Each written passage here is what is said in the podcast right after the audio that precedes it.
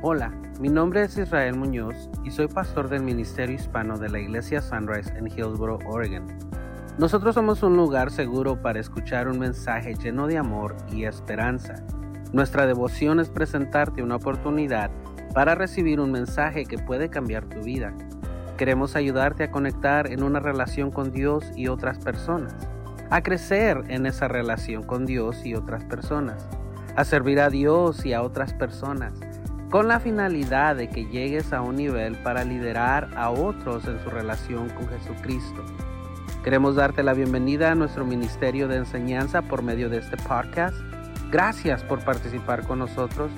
Nuestro deseo es que este audio sea de gran bendición para tu vida. Entremos a nuestra predicación. Bendiciones.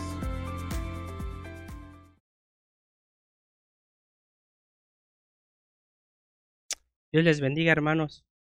Buenos días, una vez más. Feliz Día del Padre. Yo me siento emocionado por la visita de mis hijos que era inesperado y me trae nervio. Que los tengo de, visita y me están observando, así que pues es un poquito difícil, pero bueno, eh, el, el programa ya está, ya está hecho, así que debemos continuar, ¿verdad? Bien, hermanos, eh, vamos a entrar directo al tema, no sin antes orar. Dios y Padre nuestro que estás en los cielos. Gracias, Señor, por ser un buen Padre. Gracias, Padre, por habernos proveído, Señor, hasta el día de hoy el aliento, la vida, Señor, y todo lo que nos has dado, Padre amado, en este caminar de nuestros días de vida, Señor. Gracias te doy por todos y cada uno de los que hoy nos acompañan.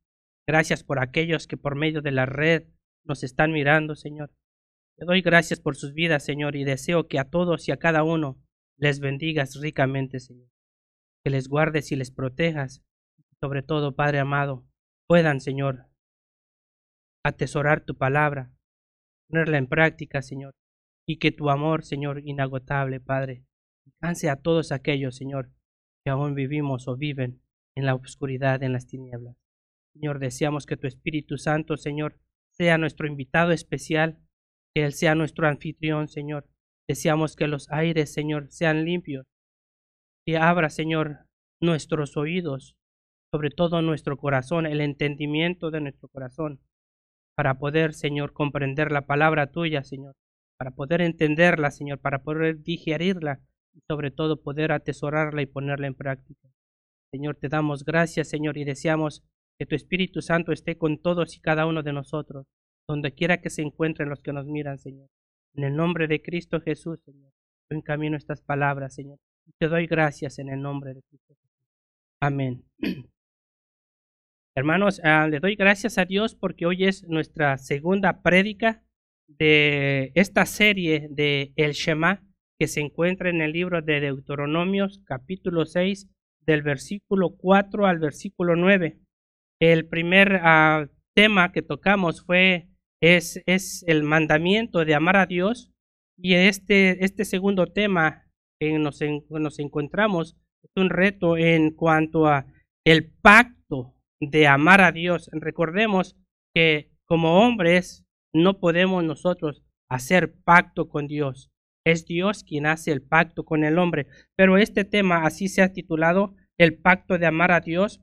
Eh, como lo dijimos en la primera prédica, esta serie de prédicas deseamos que sean y están hechas con, el, con, el, con la intención de que usted pueda comprender la palabra de Dios, de que usted ame a Dios y de que podamos poner en práctica eh, nuestra fe. Por medio de la palabra de Dios, nosotros nos enriquezamos por medio de su palabra. Eh, la continuación de este pasaje, después de haber leído estas palabras de advertencia de Moisés que le dijo al pueblo de Israel, Oye Israel, Jehová nuestro Dios, Jehová uno es, y que eh, en hebreo la transliteración es uh, Shema Israel, Adonai Eloheinu, Adonai Echad. Después de estas palabras encontramos la continuación del versículo 5 del, versículo 5 y dice de la siguiente manera, pero inicia con, con algo algo que quizás a veces no le ponemos atención. Después de que ha hecho esta oración o esta declaración Moisés, dice, y está juntando las siguientes palabras, amarás al Señor, y dice, y amarás al Señor tu Dios o a Jehová tu Dios de todo tu corazón, de toda tu alma y con todas tus fuerzas. Eh, hemos escuchado que en la primera prédica el Señor nos pide que lo amemos con todo nuestro corazón, con toda nuestra alma y con todas nuestras fuerzas. Al oír esta declaración de, de oír, de obedecer y de hacer, son acciones voluntarias. Como voluntario es el sentimiento de amar. Es, es algo que vamos a estar tocando acerca del amor. El verdadero amor no se condiciona, tampoco se forza, tampoco es forzado. Dios ha permitido que habite en usted el libre albedrío. Es decir, en otras palabras, que usted tome la decisión de amar o de no amar a Dios. Estamos hablando como, como creyentes, como cristianos, como hijos de Dios, pero como hijos de Dios habita en nosotros ese sentimiento o ese derecho que Dios nos ha dejado de un libre albedrío, de que nosotros seamos responsables de las decisiones que tomemos y de la actitud también que tomemos.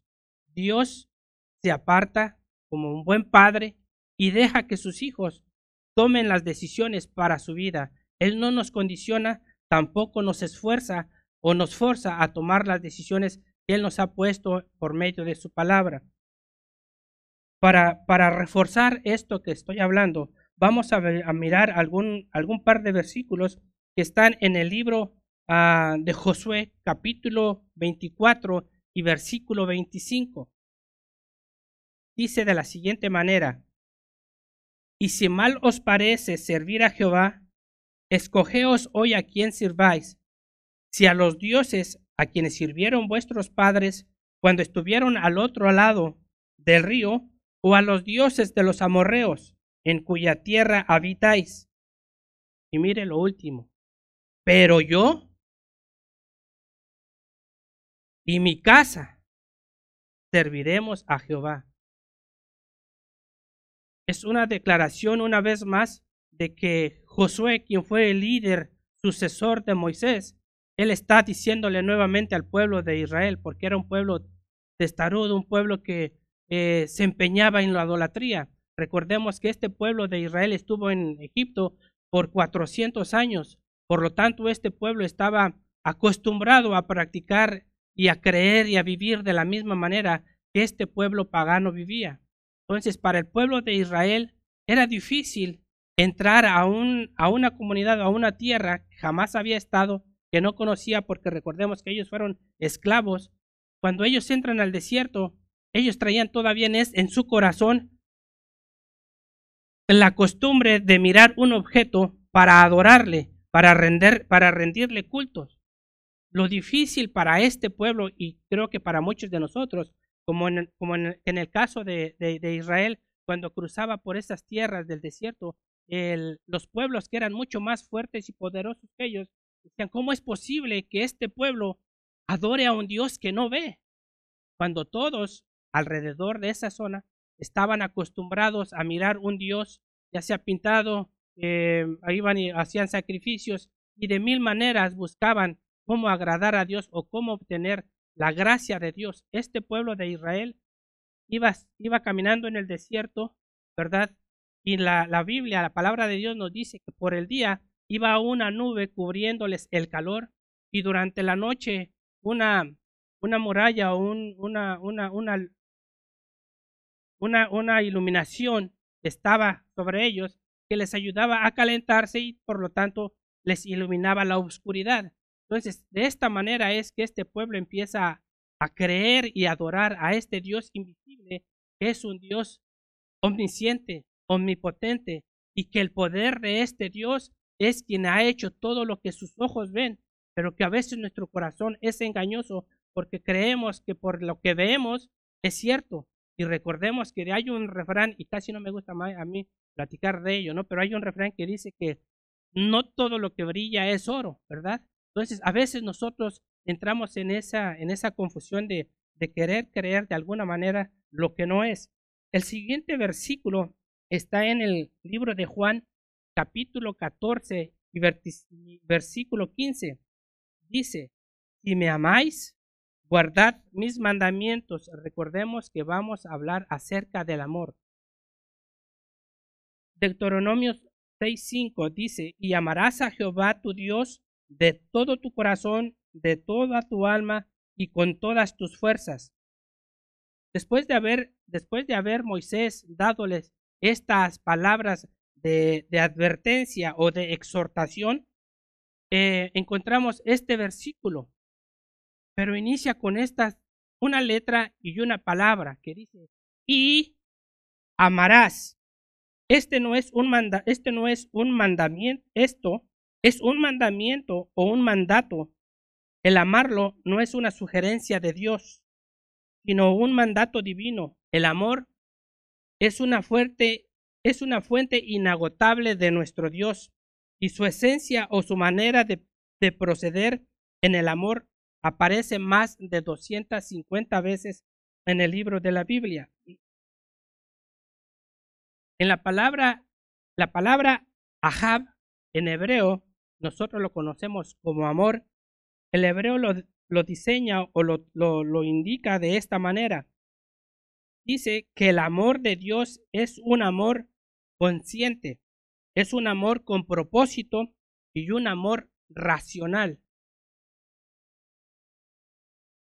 A veces nosotros tenemos como tendencia de que el amor es dulzura y de que el amor cuando una pareja está enamorada, ¿verdad? Eso que nosotros, el ser humano siente, este cosquilleo que no le mira defectos, que no lo mira feo, que lo mira, que camina eh, de alguna manera, pues bien, bien opuesto, ¿no? Y el hombre la mujer, una doncella que camina pues muy bonito, que, que se arregla, que se pinta, que, que no, no olemos feo en sí, ni para ella, ni nosotros olemos feo para ella, ni ellas nos huelen feo. Las miramos de una manera especial. Y es el peor momento para tomar decisiones. ¿Sabe por qué? Porque ese no es amor, ese es un sentimiento de emocionalismo. Es un momento en el cual no están bien firmes nuestros sentimientos. Cuando tomamos esas decisiones fuertes en ese momento, es cuando más nos duelen las decisiones que hemos tomado y nos traen graves consecuencias. Pareciera mentira, pero esa es la verdad. La primera institución formada por Dios es el matrimonio y la familia. Es un pacto entre un, entre un hombre, una mujer y Dios, en la cual Dios actúa como guardián o, testigo de este pacto. Muchas veces hemos fracasado en nuestros matrimonios porque hemos vivido apartados de Dios o porque no hemos tomado a Dios en cuenta en nuestras decisiones. Muchas de esas veces hemos pasado tribulaciones fuertes porque hemos tomado decisiones a la ligera miren lo que, miren lo, que dice eh, el matrimonio celestial con Cristo y la iglesia actúan como modelo del matrimonio terrenal entre el hombre y la mujer. Y para esto podemos encontrarlo eh, en cuanto al amor, en cuanto a ese carácter, en Primera de Corintios capítulo 13, versículo 4 y 7. Dice de la siguiente manera, el amor es sufrido, es benigno. El amor no tiene envidia. El amor no es fantasioso, no se envanece, no hace nada indebido, no busca lo suyo, no se irrita, no guarda rencor, no se goza de las injusticias, mas se goza de la verdad. Todo lo sufre, todo lo cree, todo lo espera, todo lo soporta. Esa es la una de las, o esas son las características de lo que es el amor, de lo que nosotros deberíamos estar practicando continuamente, diariamente en nuestro diario vivir, para reforzar esto en cuanto a lo del matrimonio, mire lo que dice el libro de Efesios capítulo 5, versículo 22 al 25. Dice lo siguiente, las casadas estén sujetas a sus propios maridos como al Señor, porque el, porque el marido es cabeza de la mujer, así como Cristo es cabeza de la iglesia, la cual es su cuerpo, y Él es su Salvador. Así que, como la iglesia está sujeta a Cristo, así también las casadas lo estén a sus maridos en todo. Maridos, amad a vuestras mujeres, así como Cristo amó a la iglesia y se entregó a sí mismo por ella. Estos versículos nos dan una alusión en cuanto a nuestro comportamiento como maridos, como, como, el, como el líder del hogar, como el líder de la casa. A veces queremos que nuestra esposa se sujete a nosotros, que escuche nuestra voz, que, que siempre nos tome en cuenta, ¿verdad? Pero nosotros cometemos el error de no estar sujetados a Cristo. ¿Cómo podemos exigirlo, pedirle que se sujete a nosotros, que viva de una manera digna, cuando nosotros somos el ejemplo de que ella viva indignamente o que tome nuestra relación muy a la ligera? El responsable muchas veces de las malas decisiones que suceden en el hogar es porque al varón le ha faltado carácter, le ha faltado sometimiento y le ha faltado sobre todo ser humilde ante Dios. ¿Por qué? Porque como cabeza del hogar, recordemos que como cabeza de hogar y como padre de una familia o líder de una familia, todo lo que suceda en la familia es, es debe ser responsabilidad del padre.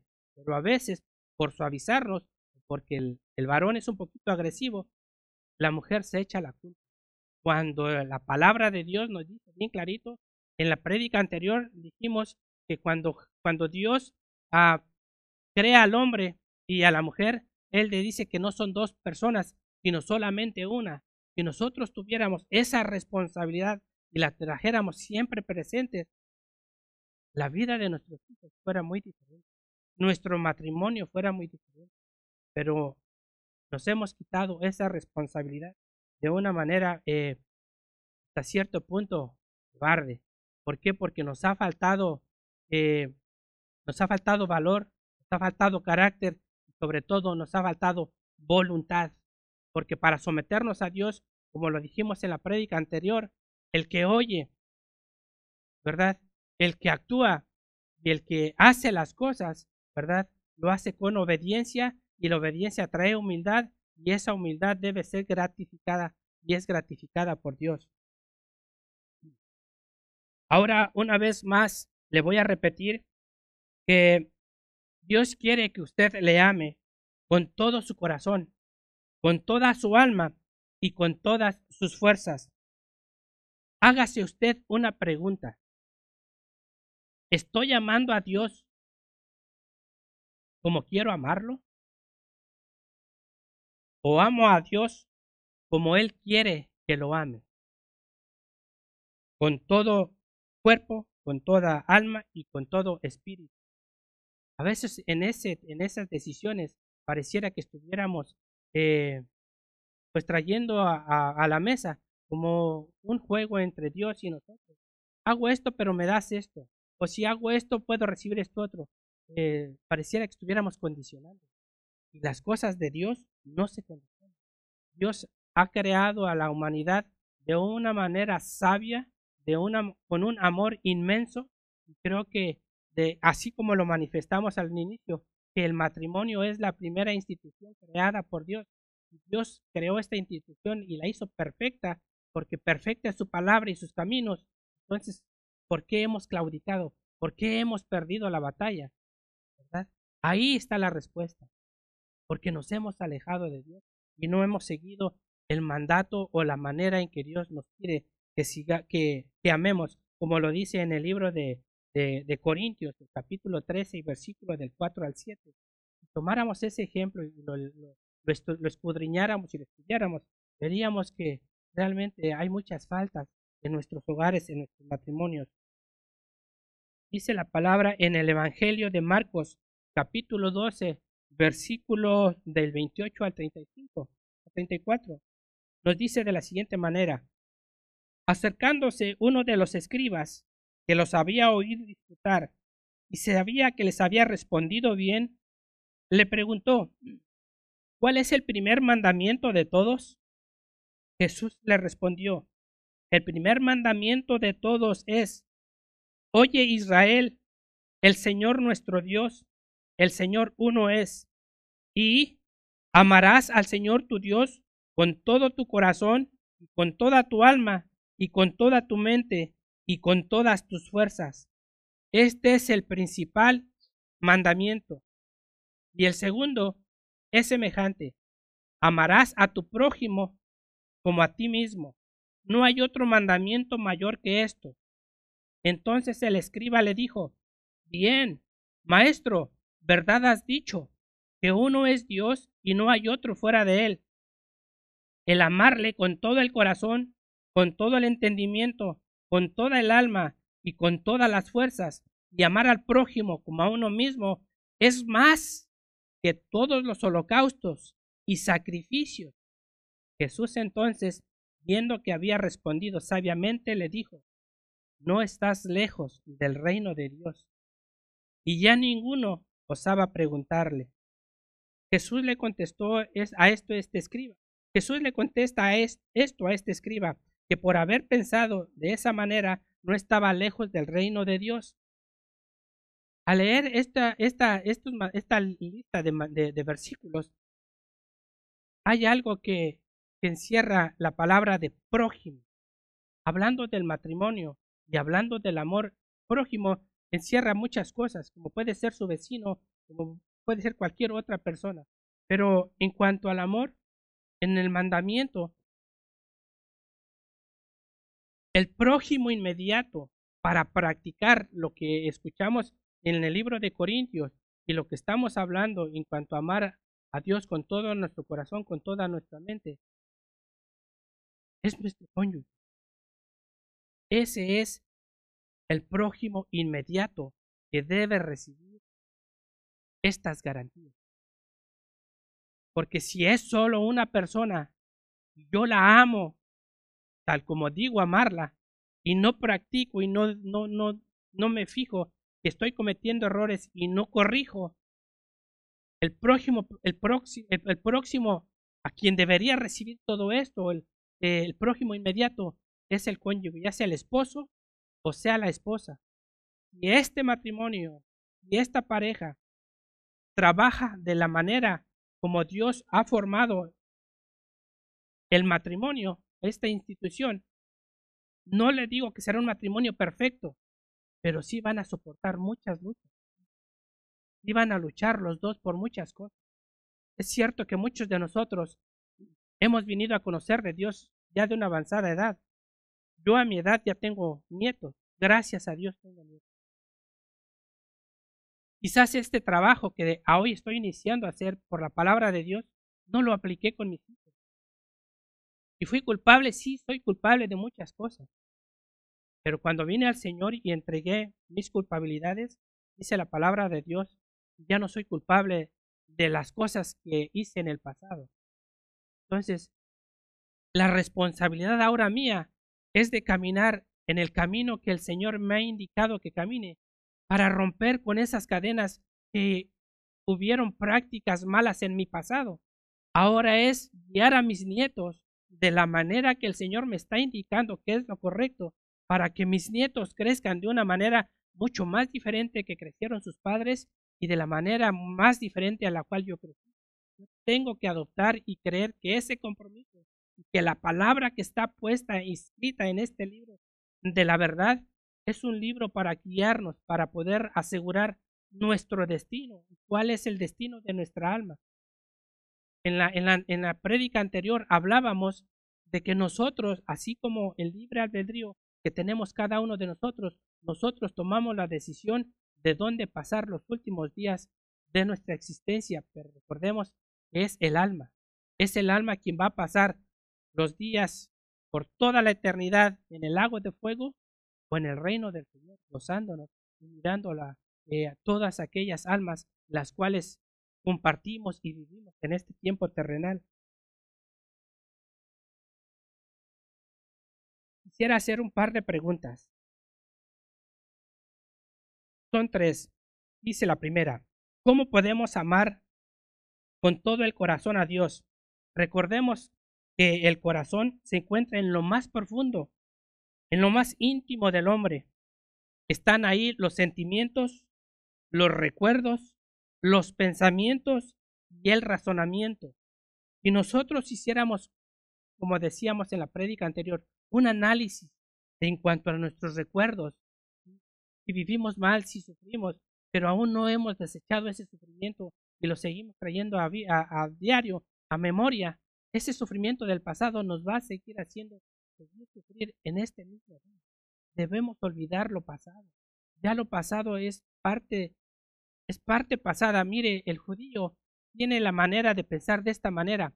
Para el judío, el pasado no está atrás. Nosotros sí decimos que está atrás. El judío dice, no, el, pasado está enfrente.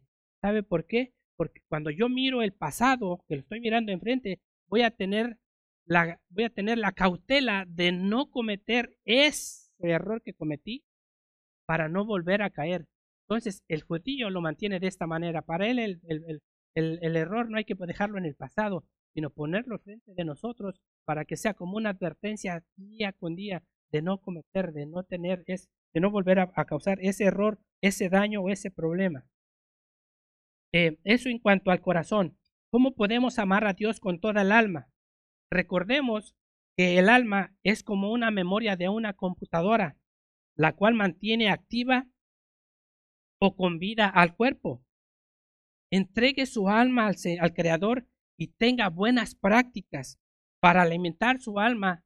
Lea la palabra de Dios y dele vida a su vida con la palabra de Dios que es vida. De esta manera su alma estará enriquecida. Eh, la tercera, ¿cómo podemos usar todas nuestras fuerzas sirviendo a Dios? Recordemos el testimonio de nuestro Señor Jesucristo. Él servía de día y de noche. Se le anochecía en alguna ciudad o en alguna isla o en alguna provincia y amanecía en otra. Era incansable. Por tres años su ministerio lo trabajó de esta manera. Todas las personas que a él vinieron nunca se regresaron de la misma manera que vinieron. Siempre tuvo él algo que darle, siempre tuvo él algo de qué manera hablarle, siempre tuvo palabras de aliento, de esperanza, de vida. Nosotros como creyentes tenemos esa responsabilidad. Cuando la Biblia nos habla que amemos al, al Señor con todas nuestras fuerzas, el Señor nos está invitando a que hagamos un poquito a un lado a veces la pereza. Es cierto que llegamos muy cansados, tenemos compromisos, los hijos, la escuela y muchas actividades. Pero si tomamos la responsabilidad que Dios nos ha dado como hijos, como creyentes, de que el reino de Dios se acerque a nosotros, a veces nosotros por ese tipo de mala decisión, evitamos que el reino de Dios se acerque a los necesitados. El Señor Jesús quiere que nosotros estemos activados, que nuestra voluntad siempre sea de, de ahorita voy, de, escuchar y de poder atender las necesidades de aquellos que no tienen esperanza. Si usted ya conoce a Dios, si usted ya, ya es hijo de Dios, es un seguidor de Cristo, yo le, yo le invito a que caminemos la milla extra. Dios está dispuesto a usarlo, a usar su talento, a usar su ministerio, porque si nosotros no, no tomamos conciencia de que nosotros tenemos un don, pero no lo trabajamos, ¿cómo es posible que entonces va a haber sanidad en aquel que está enfermo? ¿Cómo es posible que aquel que no conoce de Dios va a encontrar la salvación eterna para su alma? y nosotros no dedicamos ese tiempo especial y no nos esforzamos, el reino no va a avanzar. El reino se va a quedar donde está y aquellos necesitados seguirán siendo estando necesitados. Y entonces nosotros, si se nos ha mandado a, a predicar, llevar las buenas nuevas de salvación, como hijos de Dios, como creyentes, yo le animo, yo le animo a que hagamos conciencia, tomemos esa responsabilidad, pero actuemos, hagamos acción de ella, porque si nosotros no actuamos, ¿cómo es que los que no conocen van a venir a traernos aliento? Hay muchas maneras de trabajar en el reino de Dios, pero muchas de las veces nosotras, nosotros mismos obstaculizamos que la bendición llegue. ¿Por qué? Porque nosotros no tenemos, no tenemos dedicación, no tenemos tiempo y lo más importante, no tenemos la palabra de Dios dice que si no tengo amor, nada soy. Si yo a mi prójimo no le practico lo que la palabra de Dios me dice, entonces ¿quién soy? Solamente estoy llevando un solo nombre. Solamente soy un cristiano. Más. No todos trabajamos igual, pero no todos tampoco nos sentamos igual. Creo yo que debemos hacer conciencia de que Jesús pagó un precio muy caro, muy alto por todos y cada uno de nosotros. Que no quede solamente en el escuchar y no actuar. No quede solamente en el por educación detenerme a leer, pero no poner en práctica. Creo yo que Dios nos sigue amando y Él quiere que usted se levante para que usted tenga fuerza, su alma sea enriquecida y por medio de usted otros tengan el conocimiento de la salvación y alguno otro, ¿verdad? Por la oración suya, algunos otros sean sanados. Nosotros hagamos ese tiempo especial de poder hablar de las cosas de Dios, de las cosas del reino de Dios. Dice que busquemos primeramente el reino de Dios y su justicia, y después todo lo demás será agredido, añadido. Doy gracias a Dios porque, porque sí he visto, sí he visto ese resultado, sí he visto esa respuesta de Dios a mi vida. Yo la he mirado y la sigo mirando día con día y, y, me da gozo, me da gusto como, como la visita hoy de estos hijos míos que no me dijeron que venían y hoy vienen, y eso me da gusto, me da alegría. Ellos no, no crecieron en el Evangelio, no, no conocen mucho de las cosas de Dios, saben que hay un Dios como muchos otros, sabíamos que había un Dios, pero cuando ellos tengan totalmente el entendimiento de que hay un Creador, que hay un Padre Celestial muy bueno, extremadamente bueno, pero que también corrige.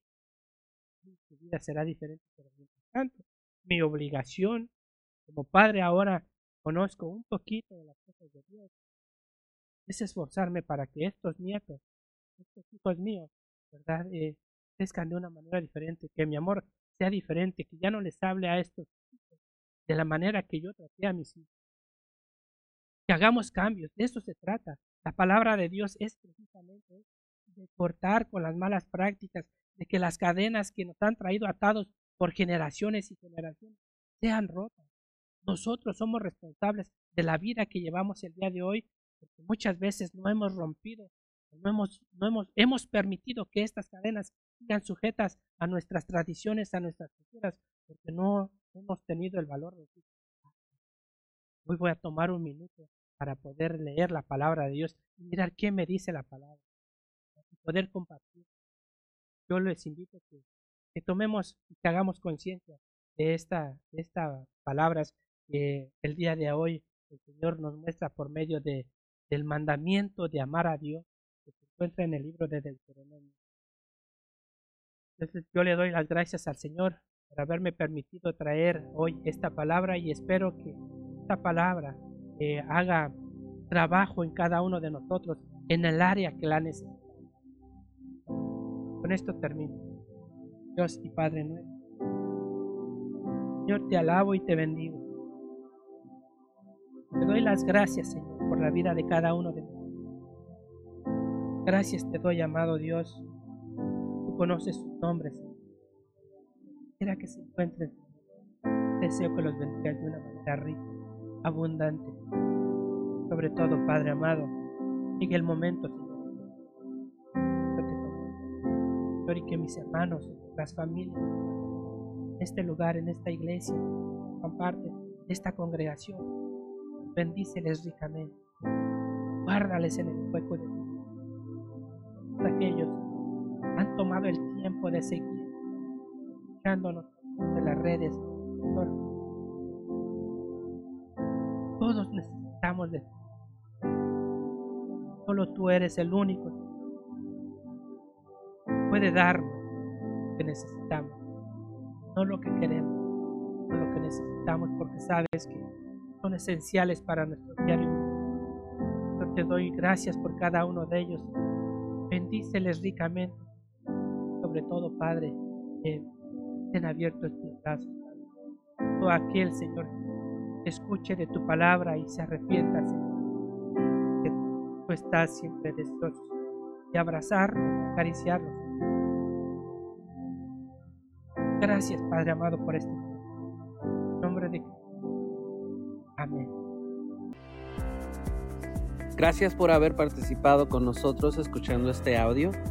Si vives en el área del condado de Washington, en Oregon, queremos hacerte la invitación a que participes con nosotros en persona todos los domingos a las 9 de la mañana. Nuestra dirección es 6701 Northeast Campus Way, Hillsboro, Oregon 97124 o búscanos en nuestras redes sociales como Sunrise Ministerio Hispano para que conectes desde tu hogar con nosotros. Que tu día sea de mucha bendición y hasta la próxima.